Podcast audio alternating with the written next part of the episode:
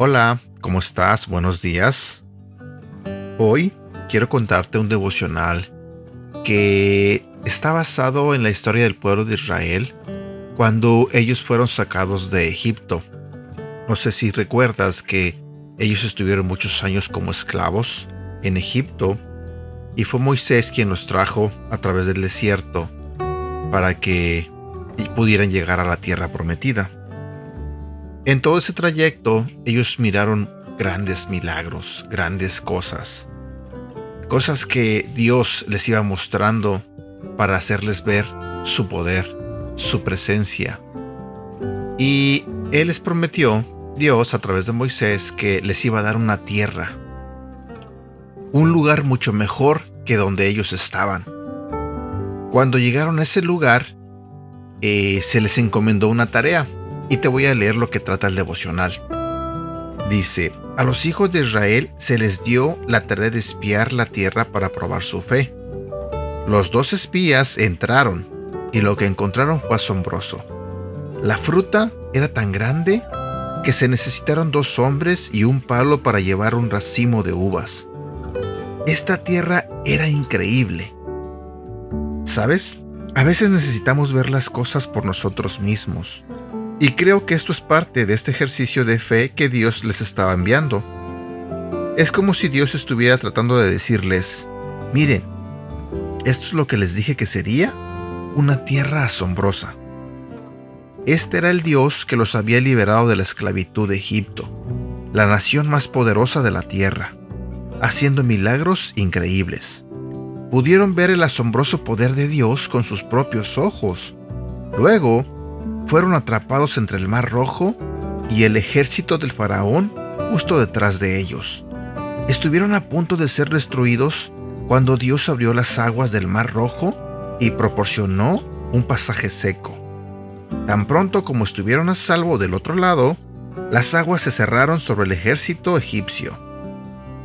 Habían visto el poder y la fuerza de Dios en exhibición durante su travesía por el desierto habían visto salir agua de una roca. Cuando estaban en peligro de morir de hambre, habían comido pan que se había aparecido milagrosamente en el suelo. Dios había provisto una y otra vez. Sabían que Dios era poderoso y capaz de proporcionarles comida, agua y protección. Ahora estaban listos para ir a la tierra que Dios les había prometido habían visto la generosidad que Dios les había dado. La tierra era de ellos, para que la tomaran. Todo lo que tenían que hacer era ejercer fe en un Dios que había demostrado ser fiel. Mi pregunta para ti el día de hoy es, ¿estás luchando con la decisión de hacer lo correcto? Quizás sepas que Dios te está llamando a hacer algo por Él. Mira su fidelidad en tu vida y recuerda que puedes confiarle tu futuro. Quiero compartir contigo el versículo base de este devocional y se encuentra en el libro de Números capítulo 13 versículo 23 y 24. Cuando llegaron a un arroyo, cortaron un racimo de uvas tan grande y pesado que tuvieron que cargarlo entre dos. Los otros llevaron granadas e higos. El racimo que allí cortaron los israelitas era tan grande que a ese arroyo le pusieron por nombre Escol, que significa racimo. Muchos de nosotros hemos visto milagros suceder.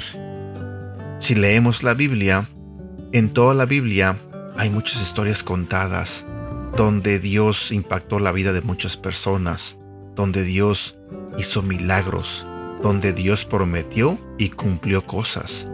Y así como a ellos les prometió y les cumplió, también ha prometido bienestar para nosotros. También ha hecho muchas promesas para nosotros. Y nosotros tenemos que confiar y creer en esas promesas. La verdad a mí me da mucha alegría tener a un Dios como Padre que creó el universo, que te creó a ti, que me creó a mí, que creó el cielo y la tierra.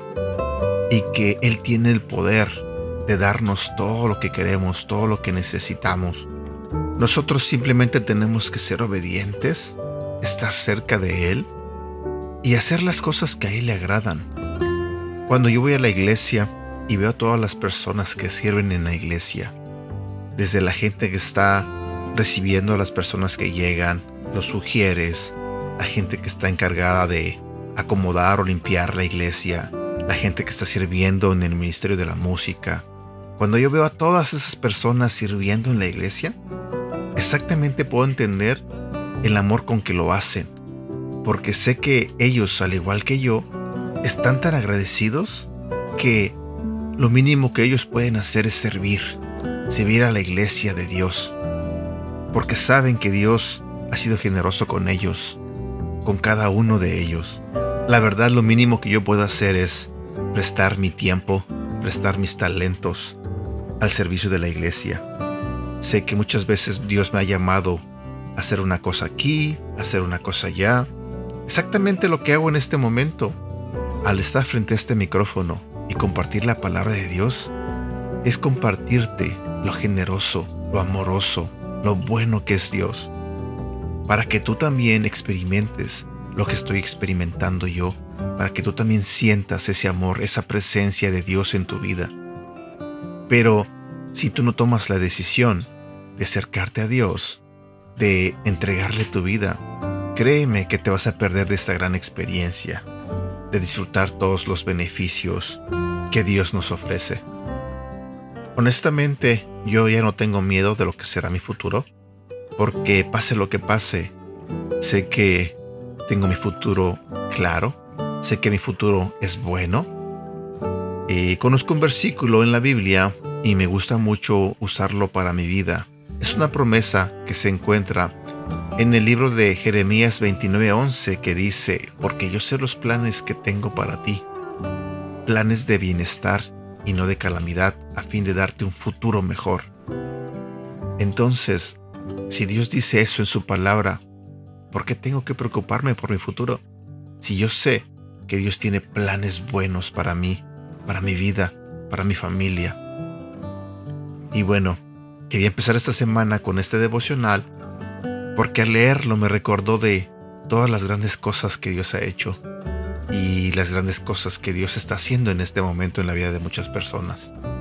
Así que espero que tomes la decisión de entregarle tu vida a Dios, de acercarte nada más a Él y de que pronto puedas beneficiarte, como te dije hace ratito, de todo lo bueno que Dios puede dar.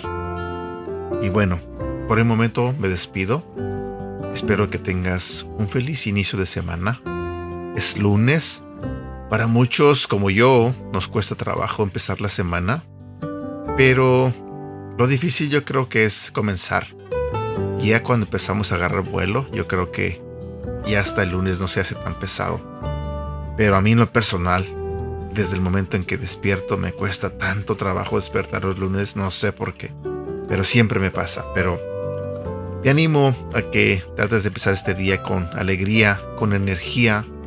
Es un día más, es una nueva oportunidad para hacer lo correcto. Es una nueva oportunidad para dar gracias a Dios, es una nueva oportunidad para acercarte a Él, es una nueva oportunidad para pedir perdón, es una nueva oportunidad para hacer muchas cosas increíbles siempre y cuando sean del agrado de Dios.